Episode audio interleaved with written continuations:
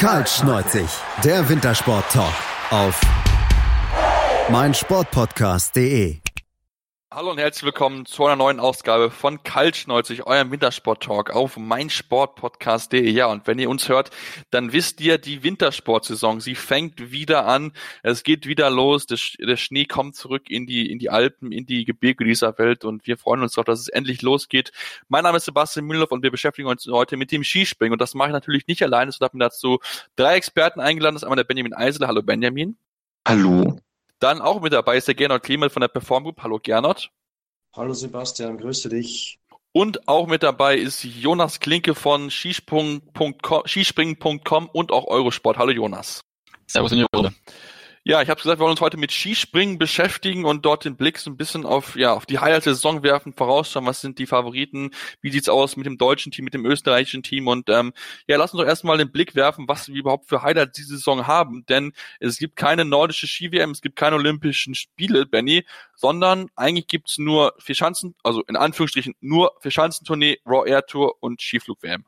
Es wird natürlich ähm, dadurch also ich persönlich finde solche Saisons, wo es dann eben kein einziges Highlight wie jetzt eben eine WM oder Olympia, äh, finde ich persönlich eigentlich immer interessanter, weil man da der Fokus eben wirklich komplett auf den Weltcup gelegt wird und nicht auf einzelne Events.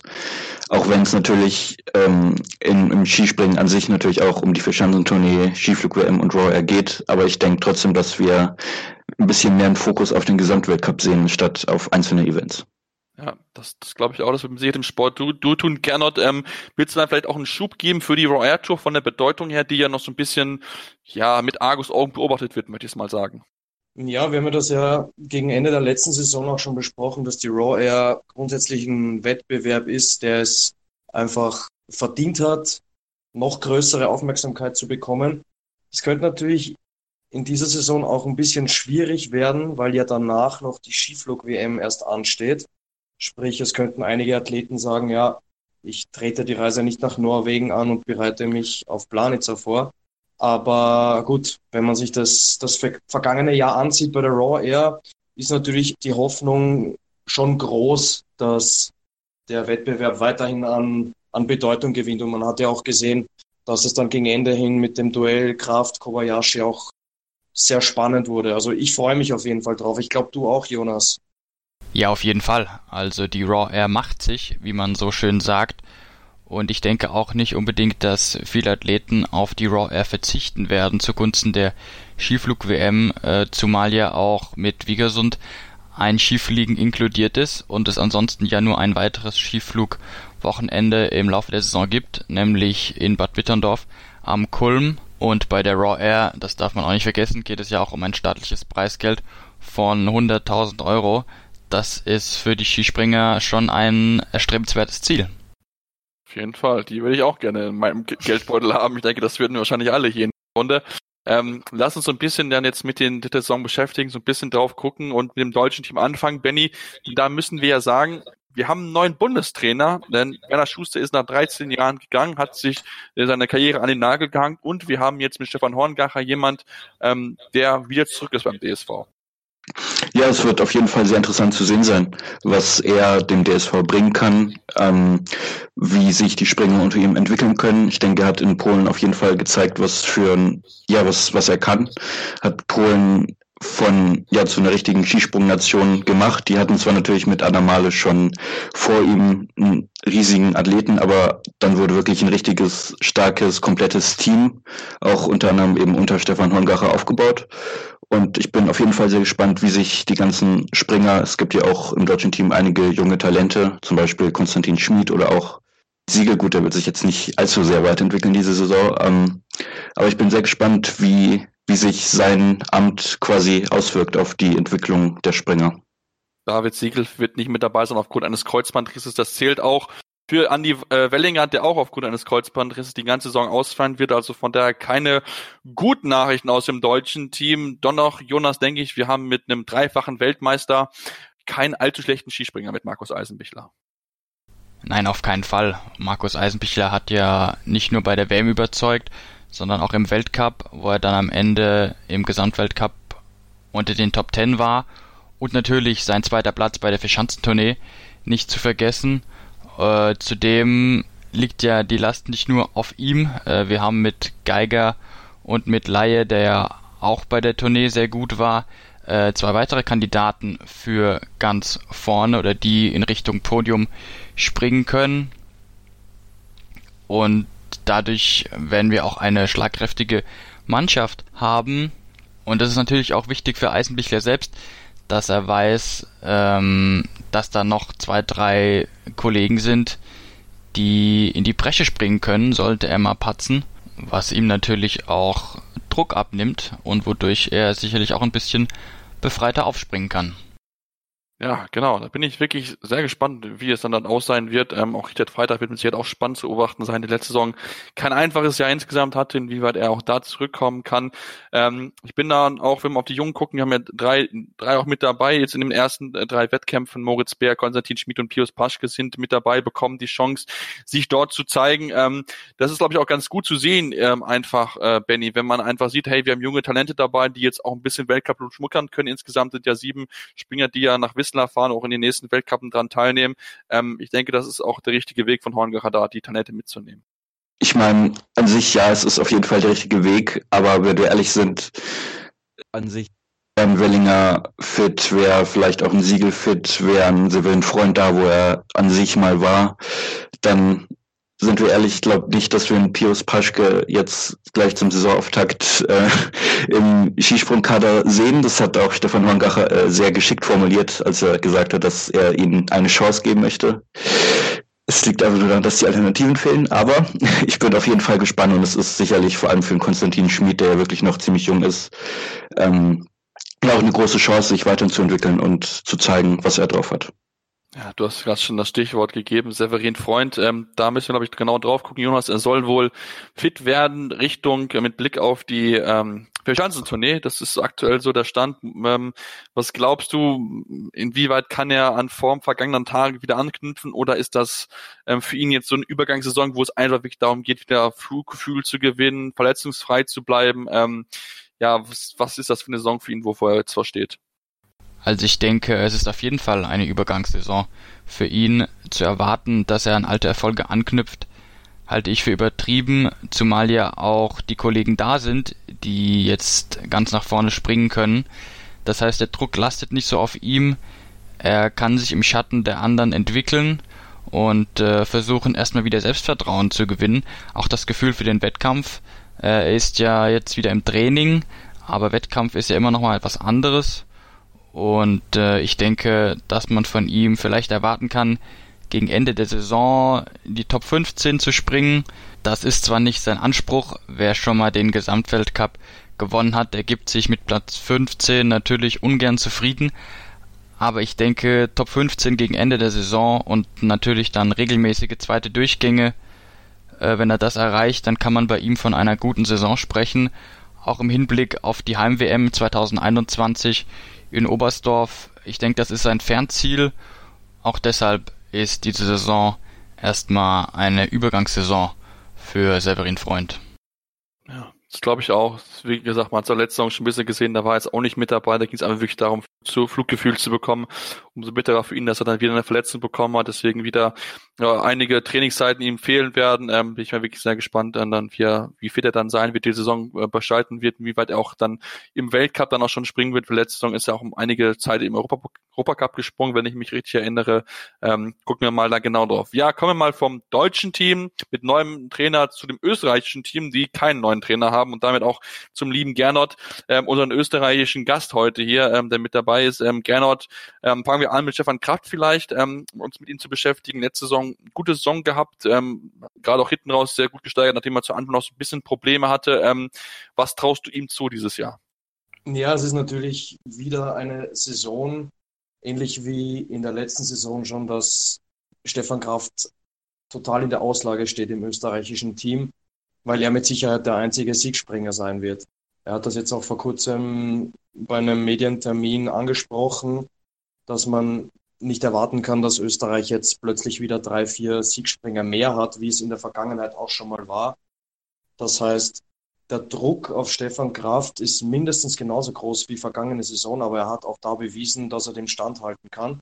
Ja, und wenn ich mir anschaue, den, den Gesamtweltcup von der, von der letzten Saison, über 1000 Punkte, zwar weit hinter Kobayashi, aber trotzdem Platz zwei und zuletzt auch schon wieder gut in Form. Also ich bin mir sicher, dass, dass Kraft eine wichtige Rolle wieder spielen wird im Kampf um den Gesamtweltcup.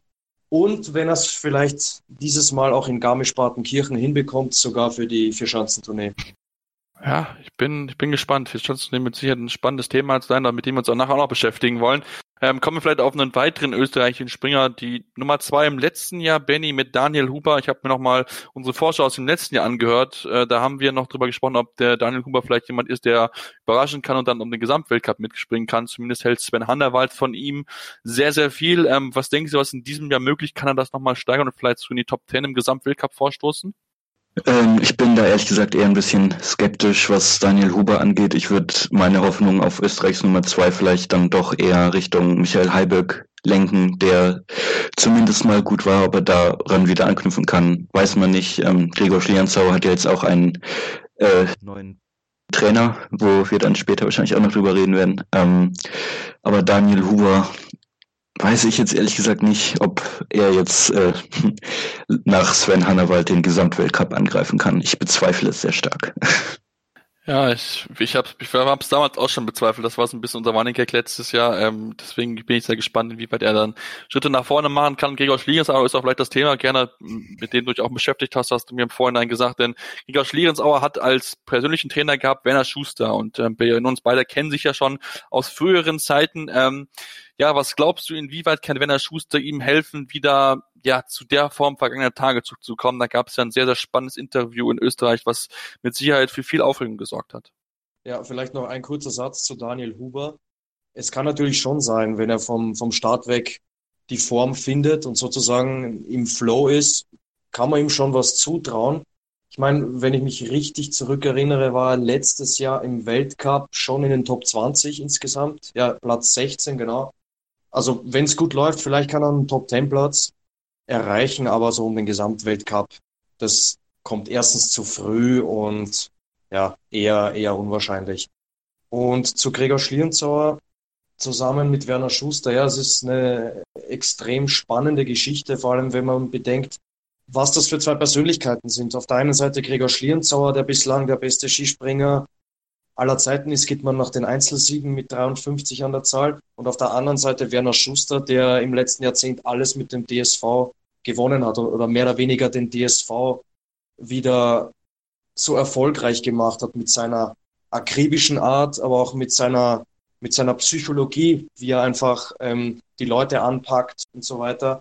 Also das ist ein Duo, das sich jetzt zusammengerauft hat. Es, du hast es eben angesprochen, es war ein sehr spannendes Interview das Werner Schuster da gegeben hat, hat er auch betont, er musste bei Gregor wirklich von, von null mehr oder weniger wieder anfangen. Der Zitat, ich musste Gregor erstmal entrümpeln. Aber es scheint wirklich bergauf zu gehen. Schuster hat auch gesagt, er will sich mehr oder weniger im Hintergrund aufhalten. Also er will nicht um die Welt reisen, sondern mehr so als Berater. Ich glaube, er sieht sich gar nicht als Trainer, sondern eher als persönlicher Berater, wenn man es so sagen kann, persönlicher Berater mit sportlicher Kompetenz. Er will sich also eher im, im Hintergrund halten und ja, man, man wird sehen, wie sich das entwickelt. Beim Sommer Grand Prix hat es ja jetzt teils auch schon ganz gut funktioniert beim Gregor. Und ich habe es auch letztes Jahr im, im, Podcast schon einige Male gesagt. Es ist einem wie dem Schlierenzauer einfach zu wünschen, dass er zumindest konstant in den Top 20 wieder landet. Ich glaube, da spreche ich für alle, oder? Ja, auf jeden Fall. Also ich würde es mir auch wünschen, wenn er, wenn er wieder ja zurückkommen würde zu alter Form, denn, denn was er damals gezeigt hat in seinen besten Zeiten, das war schon ja richtig, richtig gut, muss man sagen, Jonas. Ja, also Gernot hat es ja schon angesprochen. 53 Weltcupsiege ist eine beeindruckende, eine sehr beeindruckende Leistung. Ich meine, seitdem er in jungen Jahren in den Weltcup gekommen ist, äh, da ist er schon ganz früh nach oben geschossen und hat es dann auch sogar geschafft, sich da oben zu halten, lange zu halten. Und irgendwann, man muss es ja so sagen, äh, musste dann leider auch mal so ein Tief kommen. Äh, ich bin aber auch zuversichtlich, dass er wieder an alte Erfolge äh, anknüpfen kann. Also Top 20 hat Gernot gesagt, Ich schätze sogar, dass äh, Schlierenzauer im Laufe der Saison in Richtung Top 10 vorrücken kann. Und vielleicht geht's ja sogar mal aufs Stockerl, äh, wie man in Österreich sagt, aufs Podest. Also wenn er sein Selbstvertrauen wiederfindet, das Gefühl für die Schanze, was er ja unbestritten hat, äh, dann ist er einer, der wieder ganz vorne dabei sein kann. Vielleicht, vielleicht daran kurz anknüpfend, ähm, was der Jonas auch gerade gesagt hat. Ich glaube auch, dass Top 10 möglich sein kann, aber ich glaube, was primär am wichtigsten ist für den Gregor Schlierenzauer, ist, dass er Kontinuität reinbringt und wirklich auch den ganzen Winter mitmacht. Ähm, genau, aber dann ist bestimmt punktuell auch mehr möglich als Top 20. Ja, das, das denke ich auch. Ich denke, es ist wirklich, es geht einfach bei ihm die Konstanz wieder reinzukriegen, einfach wieder das Glückgefühl zu finden, was er so, so überragend gemacht hat zu seinen besten Zeiten. Und ähm, ja, wir wünschen es ihm auf jeden Fall, dass er dort wieder mit dabei sein kann. Ähm, die österreichische Mannschaft, sonst insgesamt, wie gesagt, mit, mit, äh, mit dem Stefan Kraft und auch vielleicht ein Daniel Huber, der dann auch mit Sicherheit den einen oder anderen Schritt nach vielleicht nach vorne machen kann, ist er noch ein junger Springer und dann Gregor Schlierensauer ist man eigentlich gar nicht so schlecht ausgestellt, Gernot, oder? Oder beziehungsweise wie sieht's denn dahinter aus? Ja, dahinter sieht's, ich will nicht sagen düster aus, aber wie Stefan Kraft eben gesagt hat, ein Siegspringer wird jetzt plötzlich nicht in Erscheinung treten. Also jetzt für Wiesler sind neben Kraft, Schlierenzauer und Heiberg, Kraft, Schlierenzauer, Heiberg und Huber noch Jan Hörl ähm, nominiert, genauso wie Philipp Aschenwald. Jan Hörl, muss man mal schauen, junger Bursche, hat Platz 15, meine ich, als bestes Weltcup-Ergebnis in, in Sapporo damals und war auch bei der nordischen Ski-WM an der Normalschanze mit dabei. Der ist dann auch dem, dem, im zweiten Durchgang dem Wind zum Opfer gefallen. Also man muss schauen. Ich glaube, Geduld ist am, ist am wichtigsten im, im österreichischen Team. Und ich kann mir auch ganz gut vorstellen, dass es im Teamwettbewerb jetzt in Wiesla vielleicht die erste, auf Österreichisch sagt man, die erste Datchen geben wird, weil ich sehe andere Teams wie die Norweger und die, die Polen und die Slowenen sowieso und Deutschland sowieso auch im Moment schon ein Stück vor dem ÖSV. Ja, da gucken wir mal dann genau doch natürlich in Whistler. Das geht ja entsprechend am Wochenende los, aber natürlich haben wir noch einige Teams besprechen. Du hast schon ein, zwei angesprochen. Polen, Norwegen und das machen wir gleich nach einer kurzen Pause hier bei Kaltsch 90, eurem Mittersport Talk auf meinsportpodcast.de. Die komplette Welt des Sports. Wann und wo du willst. Zwei Männer. Seidel und der Klöster, ja, von den beiden halte ich nichts. Eine Aufgabe. Höchste Disziplin, Männer. Das Fußballgeschehen der vergangenen Wochen knallhart und kompetent auf den Punkt gebracht. Faktlos. Der Fußballpodcast mit Seidel und Klöster. Jeden Freitag neu.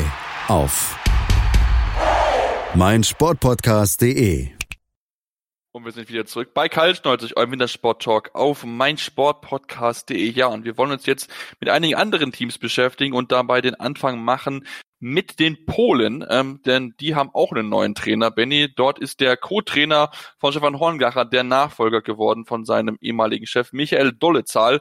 Ähm, und da ist natürlich die Frage, inwieweit kann er das, was Horngacher da aufgebaut hat, kom äh, ja, konservieren und jetzt vielleicht sogar noch entsprechend weiterentwickeln, um dann noch erfolgreicher zu sein als Horngacher, wenn das noch möglich ist.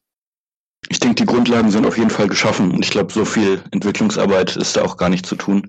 Ich denke, an sich haben die Polen wahrscheinlich drei der besten Springer, die es gibt, vermutlich. Und dazu noch einige sehr gute vierte Männer für äh, alle möglichen Teamwettbewerbe.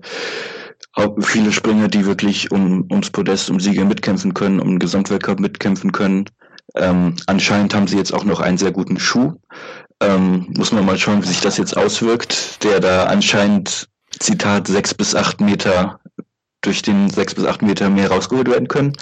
Ich zweifle das nochmal an, aber wir werden es ja dann sehen beim Auftakt. Aber ich denke auf jeden Fall, dass die Polen äh, alles, alles, was so um Teamwettbewerbe geht, gewinnen können, Schrägstrich müssen und auch im Einzel sehr, sehr gut mit dabei sein werden. Ja, dann lass uns doch direkt über diesen Superschuh sprechen vielleicht, Jonas. Ähm, diese Info kam jetzt, kam jetzt gestern, wird viel drüber spekuliert. Es ist wohl ein speziell auf jeden äh, Skispringer zugestimmten Schuh, der, wie gesagt, die sechs bis acht Meter bringen soll. Inwieweit können wir diese Berichte glauben oder ist das nur, ja, vielleicht Angstmachereien zu zeigen, hey Leute, wir sind die Besten, nehmt euch vor den Polen diese Saison in Acht. Was, was schenkst du dir an Glauben? Also ich denke auf jeden Fall, dass sie neue Schuhe haben. Äh, das haben ja auch schon die Athleten bestätigt. Äh, Kamil Stoch hat dazu gesagt, dass der Schuh hilft, die Skier im Flug besser zu führen. Äh, laut Züler bietet er wohl auch mehr Komfort in der Hocke im Anlauf. Ob er dann wirklich sechs bis acht Meter mehr bringt, äh, das werden wir sehen. Äh, also für die polnischen Medien ist es auf jeden Fall das große Thema.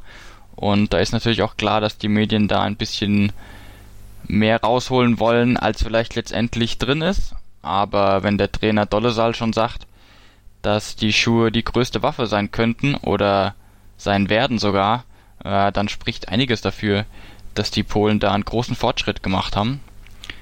Äh, ja, ich bin auf jeden Fall mal gespannt. Äh, sie haben wohl auch einen eigenen Hersteller. Das ganze Projekt hat Adam Malisch mit angestoßen, der Koordinator für Skispringen und nordische Kombinationen in Polen ist. Und äh, sie arbeiten jetzt auch mit einem, für das Projekt mit einem eigenen Hersteller zusammen. Das heißt, sie haben das auch erstmal exklusiv. Ja, wir werden sehen, was es bringt. Äh, und wenn sie in Whistler wirklich dominieren sollten, dann äh, wird die Diskussion natürlich erst richtig losgehen. Ja, da sind wir auch sehr gespannt auf natürlich dann noch der Heimauftakt. Also wir natürlich die polnischen Fans in Whistler natürlich sehr, sehr freuen, wenn es dort sehr, sehr gut laufen würde. Das heißt, Gernot, müssen wir denn jetzt Angst haben, dass ja David Kubacki, dass Piotr Schüler und das Kamil Stoch ähm, ja die ersten drei Plätze sich im Gesamtweltcup holen oder ähm, ist die, besteht, die, besteht die Gefahr nicht, dass sie das so dominant auftreten werden die Saison über? Also ich bin der Meinung, dass sie ziemlich sicher dominant auftreten werden.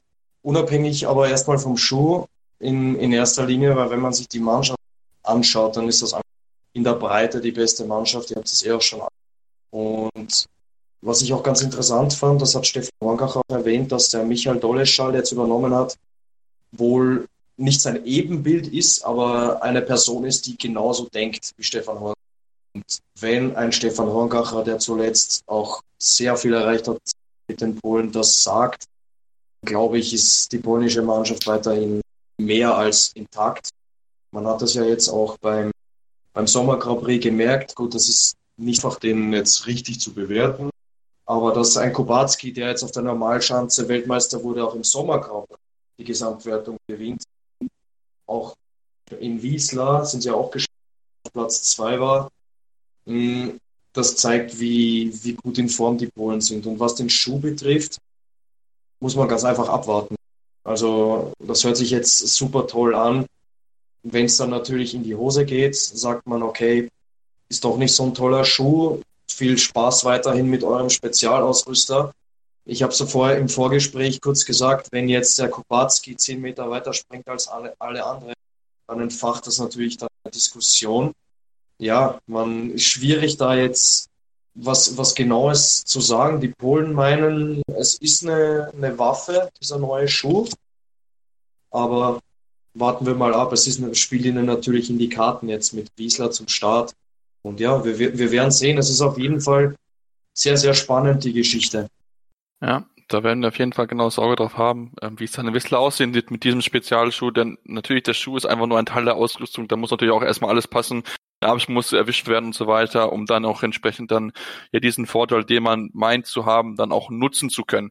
Sebastian, ja, wenn ja ganz kurz, wenn natürlich dieser, dieser Spezialschuh Wunder wirkt, dann werden wir in Zukunft natürlich auch einen kaltschneuzig Selbstversuch starten. Ja Auf jeden Fall. Gernot hat sich schon bereit dazu erklärt. Ja, ich wollte eher einen Benny oder den Jonas ins Rennen. Wir werden es auf jeden Fall dann erklären lassen müssen, das ist auf jeden Fall ganz klar. Ähm, ich denke, der Kollege Thies wird dann bei den, beim Skispringen für Schanzenturnier, wenn er dieses Jahr wieder da ist, mit Sicherheit genaues Auge drauf haben auf diese super Schuhe. Ähm, Grüße an der Stelle auf jeden Fall. Ähm, ja, kommen wir dann vielleicht von den Polen dann auch rüber dann zu den Norwegern und werfen da einen Blick drauf. Benny, ähm, die Norweger letztes Jahr schon so eine Enttäuschung, glaube ich, insgesamt gewesen. Kleiden raus haben sich dann noch zumindest im Gesamtweltcup äh, bessern können, aber ich denke, insgesamt haben sich die Norweger viel, viel mehr erhofft. Das ist in diesem Jahr möglich. Kommen sie jetzt mit viel Wut im Bauch aus der Sommerpause? Ich kann mir durchaus schon vorstellen, dass da relativ viel Wut im Bauch mitschwingt, denn eigentlich können alle aus dem Team oder zumindest sehr, sehr viele aus dem Team wirklich auch auf einem sehr, sehr hohen Niveau Skispringen. Daniel André Tante war mal, ich sag mal zu 50 Prozent schon vier Schanzentourneesieger. Äh, Johann André Vorfang hat schon Weltcups gewonnen. Auch ein ähm, Robert hat schon sehr, sehr große Erfolge gefeiert, ähm, aber trotzdem ging es letztes Jahr in den Teamwettbewerben und auch im Gesamtweltcup nicht ganz so gut für die Norweger aus, wie es eigentlich hätte sein können. Ähm, aber auf jeden Fall habe ich die auf, äh, auf, auf dem Zettel diese Saison. Ich denke, die werden einiges äh, an Wiedergutmachung betreiben müssen, haben auch mit Marius Lundwig einen talentierten Springer im Team, der jetzt auch im Sommer Grand Prix schon auf sich aufmerksam gemacht hat, ähm, haben allerdings mit Andreas Stern auch einen ja, sehr, sehr guten Skiflieger und generell Teamspringer ähm, ans, äh, quasi verloren, da er seine Karriere beendet hat. Aber ich kann mir durchaus vorstellen, dass die diese Saison wieder voll oben mitmischen werden. Ja, ich bin auf, auf jeden Fall sehr, sehr gespannt drauf. Und wenn du, wenn wir jetzt schon mehrfach über den Sommer Grand Prix gesprochen haben, denke, dann sollten wir ihn vielleicht auch mal noch kurz ansprechen. Ähm, insgesamt, Jonas, ähm, inwieweit würdest du die Wertigkeit einsortieren, beziehungsweise inwieweit kann man aus dem Sommer Grand Prix jetzt schon Rückschlüsse darauf schließen, wer jetzt im Winter sehr gut sein wird? Also ich denke, was man auf jeden Fall sagen kann, ist, dass David Kubacki, der den Sommer Grand Prix gewonnen hat, eine große Rolle spielen wird, äh, was man ja auch an den vergangenen Wintern ablesen kann. Was man zu Kubacki vielleicht sagen kann, ist, dass er, also es gab acht äh, Springen im Sommer Grand Prix. Kubacki hat an vier teilgenommen, ähm, hat eins gewonnen, zweimal Zweiter, einmal Fünfter, ähm, hat sich damit den Gesamtsieg gesichert, was schon beweist, dass äh, nicht oder viele, die den Sommer Grand Prix nicht komplett durchgesprungen äh, sind, aber mit so einer Bilanz Erster, zweimal Zweiter und Fünfter, das ist schon sehr beeindruckend. Ähm, somit hat er den, den, den Sieg im Sommer Grand Prix sicherlich auch verdient. Ähm, Zweiter wurde Yuki Sato, ein Japaner, ähm, vergangenen Saison, ähm, schon Fortschritte gemacht hat, auf die man vielleicht achten kann äh, im Laufe der Saison jetzt. Äh, Timmy Seitsch, äh, der ins Rad nicht gespr äh, gesprungen mit seinem Sieg beim Skifliegen in Oberstdorf. Äh, der wurde jetzt Dritter im Sommer Grand Prix, hat Siege geholt im, äh, im Sommer, zwei Einzelsiege. Ich denke, Timmy Seitsch sollten auf jeden Fall beachten. Und ähm, aus deutscher Sicht erf erfreulich äh, Karl Geiger, der Fünfter in der Gesamtwertung geworden ist. Aber viel wichtiger sicherlich der Heimsieg in Hinterzarten im Einzelwettkampf, äh, was eben zeigt, dass die Deutschen äh, im Sommer äh, und vor allen Dingen auch Geiger äh, gut gearbeitet haben, was natürlich hoffen ist äh, für, die, für den anstehenden Saisonauftakt. Und was man vielleicht noch kurz erwähnen sollte, Ryo, Ryoyo Kobayashi, äh, zu dem wir gleich sicherlich auch noch kommen werden, Überflieger der vergangenen Saison, ist Vierter geworden. Ähm, das der Vollständigkeit halber, aber ich glaube auch ohne den, das Sommer Grand Prix Ergebnis ist klar, dass Ryuyo Kobayashi äh, zu den Top-Favoriten zählen wird im Laufe der Saison. Ja, damit hast du mir eigentlich schon die perfekte Überleitung geliefert, Jonas. Danke dir. Ähm, denn gerne auch über Ryo Kobayashi sprechen, denn man muss ja sagen, es herrscht so eine Art Fluch, möchte ich es vielleicht mal nennen, auf den Gesamtweltcupsiegern. Seit Jan Ahon 2003, 2004 und 2004, 2005 hat keiner den Gesamtweltcup in der kommenden Saison verteidigen können. Die Frage jetzt an dich, Gernot, kann Kobayashi das in diesem Jahr? Er kann es, wenn er über den Sommer nicht so oft bei McDonalds war. Gute Antwort. ja, hat, es ist, es ist natürlich, es ist natürlich ganz, ganz schwierig. Wie ist die Statistik? Die Statistiken lügen ja nie. Aber ins Phrasenschwein. Er kann es natürlich. Es ist ihm alles zuzutrauen. Jonas hat gerade eben angesprochen, im Sommer Grand Prix ist er zweimal gesprungen, soweit ich weiß, und hat zweimal gewonnen, auch wenn es in der Heimat war. Aber ich glaube, man darf einen ganz wichtigen Punkt nicht vergessen aus der Vorsaison. Kobayashi war nicht immer um fünf Meter weiter als alle anderen, sondern er hatte natürlich auch das, er war, es war verdient, aber er hatte auch immer das nötige Quäntchen Glück. Also jetzt bei der, bei der WM. Aber blickt man auf die auf die Tournee, blickt man auf die Raw Air, war auch immer das nötige Quäntchen Glück dabei. Es, es hat nie ganz so viel gefehlt. Ein Markus Eisenbichler kann auch ein Lied singen. Ein Stefan Kraft bei der Raw Air kann ein Lied davon singen. Also ich traue es ihm zu, kann es mir aber nicht vorstellen. Okay, gut, das ist doch, ist doch schon mal was. Und vielleicht, wenn wir bei Japanern bin, nämlich da gerne bleiben wir gleich bei dir. Ähm, Noriaki Kasai, der wirklich sehr alte Mann, hat sich entschieden, weiterzumachen. Wir wissen ja, dass sein Ziel die Heim-WM in Japan ist. Bis dahin ist noch ein bisschen hin. Er ist aber jetzt schon 46, wenn ich mich nicht täusche, oder? 47 mittlerweile. 47 schon. Ja. wir freuen uns, würde ich sagen, oder? Je älter, desto besser. Ein japanischer Rotwein, der jetzt in seiner 31. Weltcup-Saison geht. Es ist, ja, was, was soll man dazu sagen? Das ist unglaublich. Ja. Es ist, sein Debüt war im Dezember 1988. Ähm, ich wurde vier Jahre später geboren. Und da stand die Mauer noch. Genau. Ja, stimmt. Die Kollegen, die Kollegen haben da einen, einen ganz tollen Artikel aufgeschrieben online, wo ein paar Fakten aufgezählt wurden. Die Berliner Mauer stand noch, die Europäische Union, die Verträge von Maastricht waren, waren noch nicht erstellt. Also unfassbar, wie, wie lang Noriaki Kasai einfach Teil dieses, dieses Skisprung-Zirkus ist. Ja, und wenn man bedenkt, dass er 1992 in Harachow im Skiflug Weltmeister wurde, dann ja, was, was soll man da großartig zu sagen? Ich, ich frage mich, wie diese Motivation einfach auf Dauer so hochgehalten werden kann. Klar, Hobby und Skispringen ist mein Leben, schön und gut, aber mit 47 leichte Verschleißerscheinungen müsste man dann ja doch spüren. Ich meine, klar, er ist kein Siegspringer mehr, aber trotzdem zeigt er, dass er das auf professionellem Niveau nach wie vor machen kann. Und deswegen haben wir ja auch gesagt, dass er besondere Erwähnung verdient. Ja, auf jeden Fall. Kurze Frage in die Runde. Ist einer älter als äh, 31? Nein. Nein. Gut, okay, dann sind wir alle jünger als so lange, wie Konoriaki Kasai im Gesamtfeld dabei ist. es ist schon wirklich, es ist wirklich unglaublich, was er, was er wirklich geleistet hat. Hast du angesprochen, die Heim-WM. Und er ist braucht bestimmt keinen Spezialschuh. Das gab es damals, mit, hat der doch damals noch mit, mit Parallelspringen noch angefangen, also noch gar nicht mit dem V. Ja, Wahnsinn. Ja, also, das ist unglaublich. Und was man vielleicht. ist ein wandelndes Museum. Ja. Was man vielleicht noch dazu ja sagen kann, ähm, dass er vor drei Jahren noch in den Top Ten im Weltcup war. Also Stimmt, ja. ähm, jetzt in den letzten beiden Jahren hat er doch, sag ich mal, deutlich abgebaut, aber äh, 2015, 2016 siebter bei der Tournee, achter im Gesamtweltcup, äh, 2015, 2014, 2015 sogar vierter bei der Tournee, also ähm, die seine Erfolge sind auch gar, sind noch gar nicht so lange her, auch wenn man vielleicht äh, jetzt durch die letzten Jahr, Jahre das ein bisschen verschwommen ist, die Perspektive. Aber ähm, auch über 40 hat er ja noch sehr gute Leistungen gebracht. Und jetzt, und jetzt würde ich ganz gern kurz einen Bogen spannen zu Gregor Schlierenzauer, der 29 ist und dem Werner Schuster auch eingetrichtert hat, Gregor, du hast noch einige Jahre vor dir. Also Noriaki Kasai macht's vor. Wenn man sich anguckt, der hat 2014, ich meine in Kusamo war sein letztes, sein letztes Skispringen gewonnen. Und auch Gregor Schlierenzauer hat 2014 sein letztes Springen gewonnen. Also, nein, das soll jetzt keine Beleidigung in Richtung. Nee, nee, gar nicht, aber es ist unglaublich. Sein, sondern ganz einfach auch in, in Relation setzen, was im Skisprungsport alles möglich ist, wenn das Gesamtpaket einfach stimmt.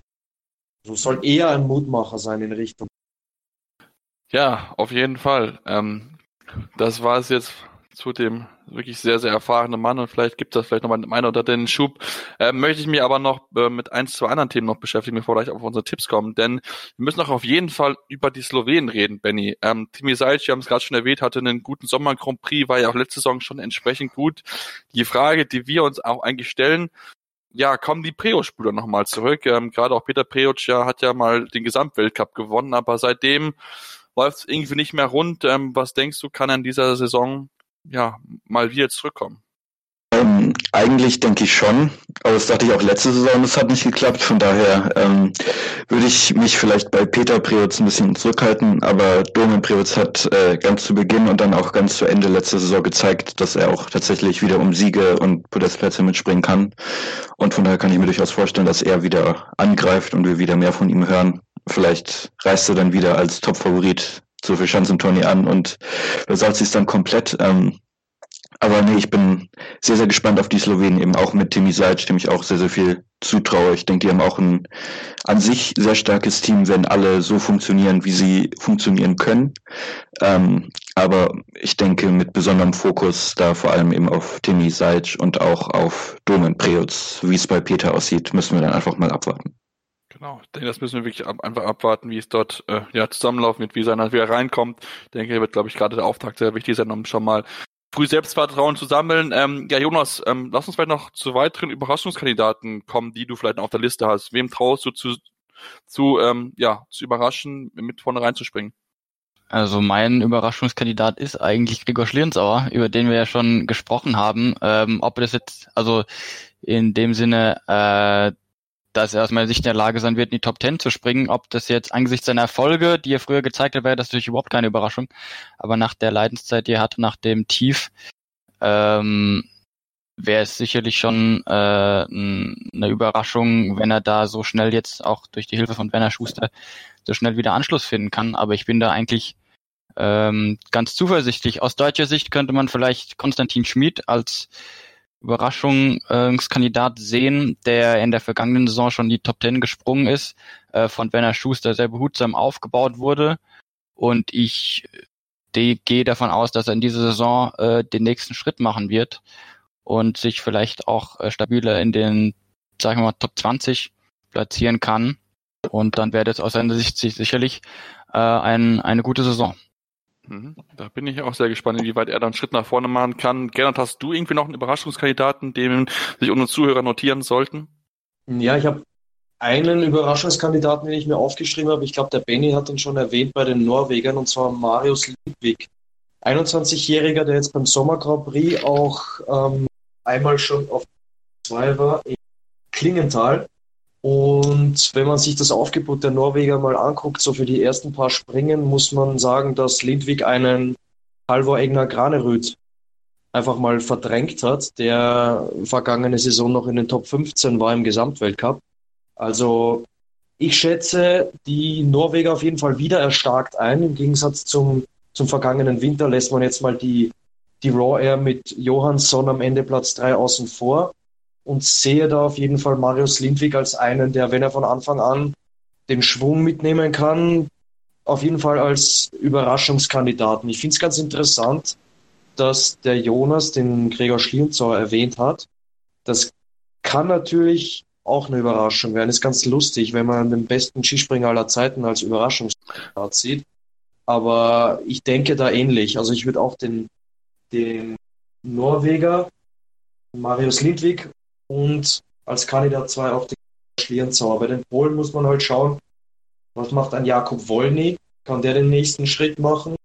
Und ich glaube, der Benny hat den Timmy Seitz erwähnt. Timmy Seitz war für mich letzte Saison schon die absolute Überraschung.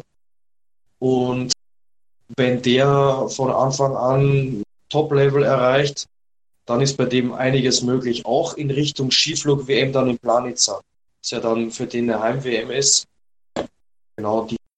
Ja, bin ich, bin ich sehr gespannt drauf, wie er das machen kann. Benny, hast du noch einen Überraschungskandidaten, den wir zutieren sollten?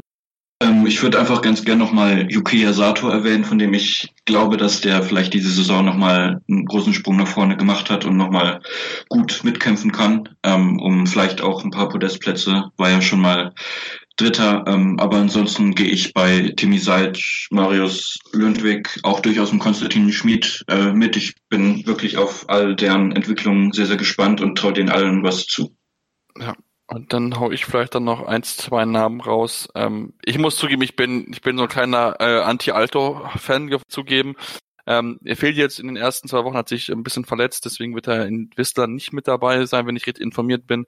Ähm, aber ich finde, letzte Woche hat es schon gut gezeigt, Platz 25 im Gesamtweltcup. Ähm, Finde ich sehr gut. Ich traue mir ja noch einiges zu, vielleicht auch den nächsten Schritt zu machen, vielleicht auch in die Top 20 zu kommen und ähm, auch Kian Payer. Ich denke, dass die Schweizer jetzt wieder einen zweiten Mann haben. Simon Ammer ist zwar weiterhin mit dabei, ähm, aber ich denke, dass jetzt Payer letzte Saison so ein bisschen schon den Rang abgelaufen hat und traue auch in dieser Saison ja, durchaus noch etwas zu, da vorne mitzuspringen. Und ähm, ja, da bin ich mal gespannt drauf. Machen jetzt eine, kurze Pause und kommen dann gleich mit unseren Tipps zurück. Das heißt, wenn ihr wetten wollt, hört euch das gleich an, denn wir wissen, wir sagen euch, wer die vier Schanzentournee gewinnen wird und wer den Gesamtweltcup gewinnen wird. Also bleibt dran hier bei Karl Stolz Irwiner Sport Talk auf meinsportpodcast.de. Bully Special. Zwei Stunden, neun Partien, 18 Teams. Kevin Scheuren macht euch heiß auf die Bundesliga. Taktik, Tipps und Tore. Das Duell der Experten im Bully Special. Die Vorschau auf den Spieltag auf meinsportpodcast.de und wir sind wieder zurück bei Kaltschneuzig, eurem Wintersport-Talk auf meinsportpodcast.de. Mein Name ist Sebastian Mühlenhoff. Bei mir sind immer noch Benjamin Eisele, Gernot Clement und auch der Jonas Klinke. Und wir beschäftigen uns jetzt mit unseren Tipps für die Saison. Das heißt, wenn ihr wissen wollt, wer jetzt gewinnt, unbedingt dranbleiben, genauer jetzt zuhören. Denn wir machen den Anfang mit dem Gesamtweltcup-Sieger. Und wir haben es ja schon gesagt, es hat schon seit langer keinen mehr den Titel verteidigt. Jonas, du darfst den Anfang machen. Wer ist dein Gesamtweltcup-Sieger der Saison 2019-2020? Also ich würde sagen, ähm, dass es auch so bleibt, dass äh, der Gesamtweltcup-Titel erstmal nicht verteidigt wird. Ähm, mein Tipp wäre Kamil Stoch. Ähm, ist jetzt keine Überraschung sicherlich. Ähm, er war 2018 hat er den Gesamtweltcup gewonnen, 2017, 2018, 2013, 2014 auch schon. Also es wäre sein dritter Triumph. Ähm, die letzten drei Jahre war er jeweils unter den Top 3 im Gesamtweltcup. Ähm, hat ja auch zweimal die Tournee gewonnen. Ähm, ja, äh, ich denke, dass er unter dem neuen Trainer, ähm, weil so neu ist er ja nicht, ist er der Co-Trainer Dolesal jetzt Cheftrainer, aber ich denke, dass er vielleicht nochmal ein bisschen neue Motivation gefunden hat. Vielleicht hat auch der, der neue Trainer ähm, paar Änderungen, ähm, neue, neue Trainingsmethoden, ein bisschen was geändert, was nochmal seinen Ehrgeiz weckt. Und ähm, den Wunderschuh, der, wo es, wo es, bei dem es sich noch herausstellen muss, ob er wirklich ein Wunderschuh ist, äh, könnte sich auch helfen. Und daher sehe ich Kamil Stoch vorne im Gesamtweltcup. Na, da sind wir mal gespannt, wen jetzt Gernot als Gewinner für den Gesamtweltcup in der kommenden Saison hat. Ja, also ich habe einen Favoriten und ich habe einen Geheimfavoriten. Mein absoluter Favorit, da bin ich ganz bei Jonas, ist Kamel Stoch, weil ich nach wie vor denke, dass Klasse, Potenzial und Erfahrung, dieses Dreigestirn, dieses Paket immer noch bei Kamel Stoch am besten ist. Man muss sich das nur anhand der Zahlen angucken. Kubacki war zwar vergangene Saison auch schon relativ konstant, aber hatte dann immer noch knappe 300 Punkte Rückstand. Stoch ich glaube, dass der Run von Kobayashi zu Ende ist. Ich glaube, dass Stefan Kraft, ja, ich wünsche es ihm nicht, aber ich glaube, dass er nicht so konstant sein wird wie vergangene Saison und deswegen ist für mich ganz klar der Weg frei für Kamil Stoch. Ich wünsche es David Kubacki, dass er noch mehr Konstanz reinbringt. Wenn er das schafft, traue ich ihm auch, auch das zu. Man hat ja jetzt beim Sommer gemerkt, dass er schon wieder die Form hat oder noch immer die Form hat mit dem WM-Titel im Rücken ist er für mich der Geheimfavorit. Aber Kamil Stoch ganz klar auf der Eins. Okay, also bei zwei auch der polnische Gesamtsieger bei Gernot. Benny, bist du auch bei dem polnischen Gesamtsieg und glaubst du auch an die Wirkung des Superschuhs? Ähm, ich hätte jetzt eigentlich schon auch Stoch genommen, aber das mache ich jetzt nicht. Das wäre jetzt zu langweilig. Sage ich jetzt einfach, dass Kobayashi gewinnt und er diese, diesen, ja, diese Pechsträhne quasi für Gesamtweltcupsieger bricht und da ähm, sich einfach diese Saison auch wieder den Gesamtweltcup holt. Ähm, ich dachte, ich habe ihm auch letzte Saison irgendwie nicht zugetraut und trotzdem hat er alles geschafft. Von daher, was soll's? Kobayashi holt sich den Gesamtweltcup und äh, vielleicht nicht ganz so dominant, wie er es letzte Saison gemacht hat, aber ganz, ganz knapp vor Kamistoff mit seinem Superschuh.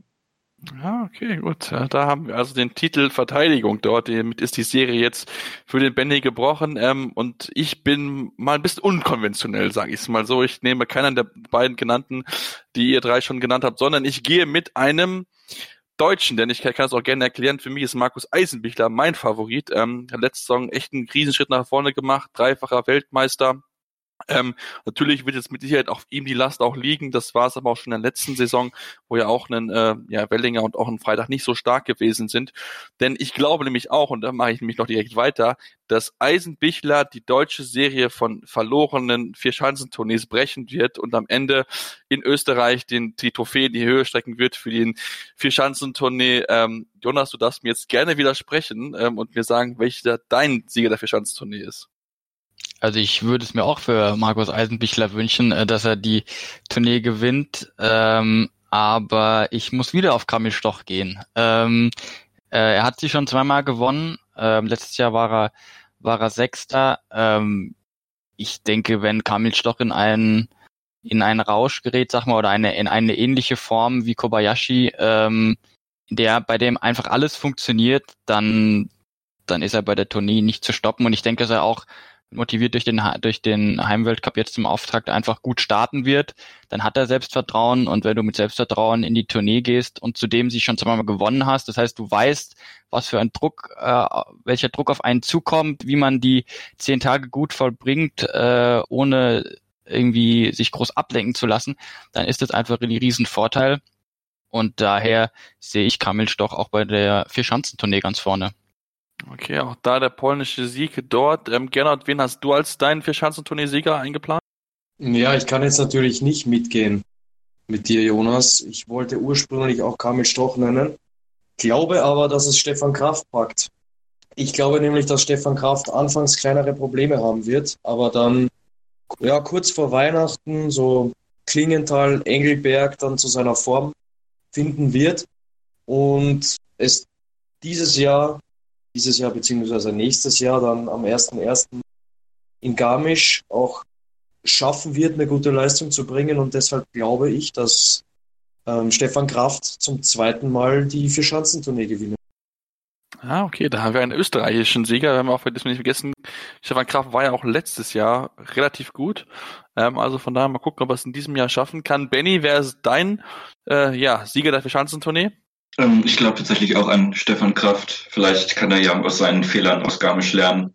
Ähm, kommt fit zur Tournee, holt sich das irgendwie mit, weiß nicht, drei Siegen und einem dritten Platz und wird dann der österreichische Nationalheld. Und dann ist es auch nicht so schlimm, wenn dann Kobayashi den Gesamtweltcup holt. Ähm, nee, aber ich glaube tatsächlich, dass er, dass, dass sich das Kraft holt. Er hat genug Erfahrung, ist, denke ich, auch abgeklärt genug, um mit dem ganzen Druck, der dann eben vor allem in Österreich auf, auf ihm lastet, umzugehen. Und ich traue es ihm auf jeden Fall zu.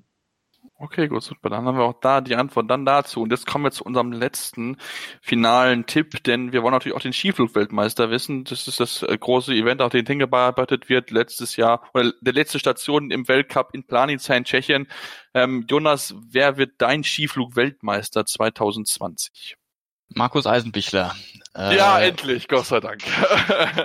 ähm, er ist im Skifliegen sehr stark. Ähm, er ist Weltmeister geworden äh, in Seefeld und Innsbruck im vergangenen Jahr. Ähm, das heißt, er kennt auch dieses Gefühl, sag ich mal, am Tag X abliefern zu müssen.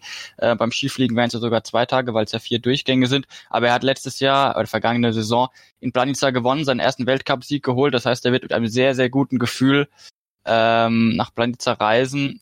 Ähm, und im vergangenen Jahr ist ja war ja auch das traditionelle, der traditionelle Saisonabschluss in Planica. Das heißt, ähm, er weiß, wie er seine Kräfte so einteilen kann, dass er auch zum Saisonabschluss noch äh, gut in Form ist. Und ähm, daher denke ich, dass er seinen Sieg aus dem vergangenen Jahr in äh, aus der vergangenen Saison in Planica wiederholen wird und dann sich zum Skiflugweltmeister krönen wird. Ah, das, das wäre doch schön. So ein deutscher, so ein deutscher Skiflugweltmeister, das hätte mal wieder was.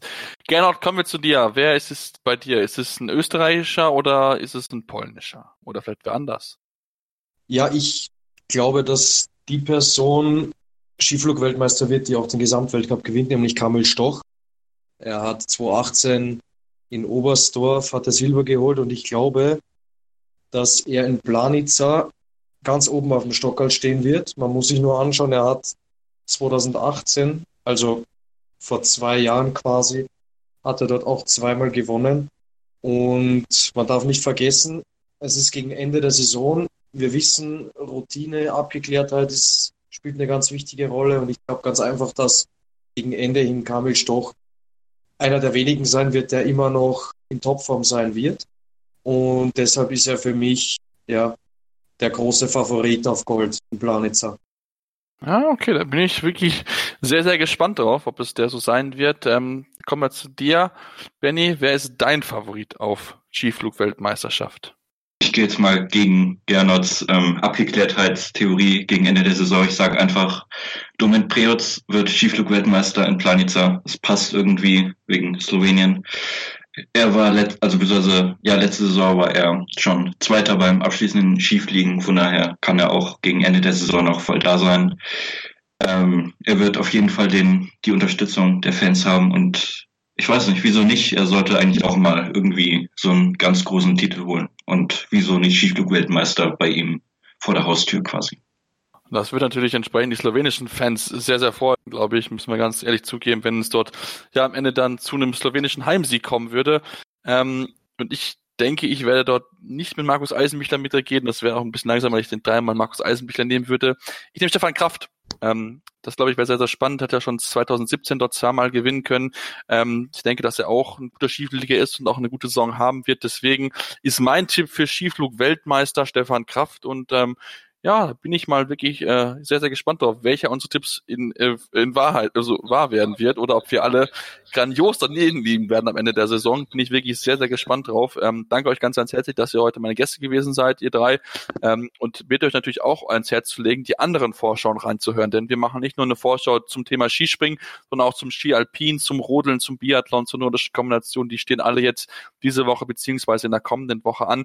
Ähm, und damit werden wir uns auch beschäftigen, werden dazu auch natürlich regelmäßig dann, sobald die Wintersportsaison wieder angefangen hat, unsere Podcasts dazu machen. Deswegen uns unbedingt abonnieren, auch gerne mal eine Rezension anlassen lassen. Am besten natürlich bei Apple Podcasts, am besten fünf Sterne, aber auch gerne konstruktive Kritik. Was können wir besser machen?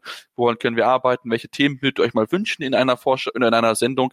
Und ähm, dann natürlich auch uns gerne folgen. Auf Facebook und Twitter findet ihr unter unser Kaltschneuzig, Handle jeweils mit AE geschrieben. Ähm, könnt ihr gerne mit uns in Kontakt treten, uns eure Meinung da lassen. Dann hören wir uns dann demnächst wieder hier bei Kaltschneuzig, eurem Winter Sport Talk auf meinsportpodcast.de. Kaltschneuzig, der Wintersport Talk. Aktuelle News und Ergebnisse von, von Curling, Curling bis Skeleton, von Alpinski bis Eiskunstlauf. Kaltschneuzig auf meinsportpodcast.de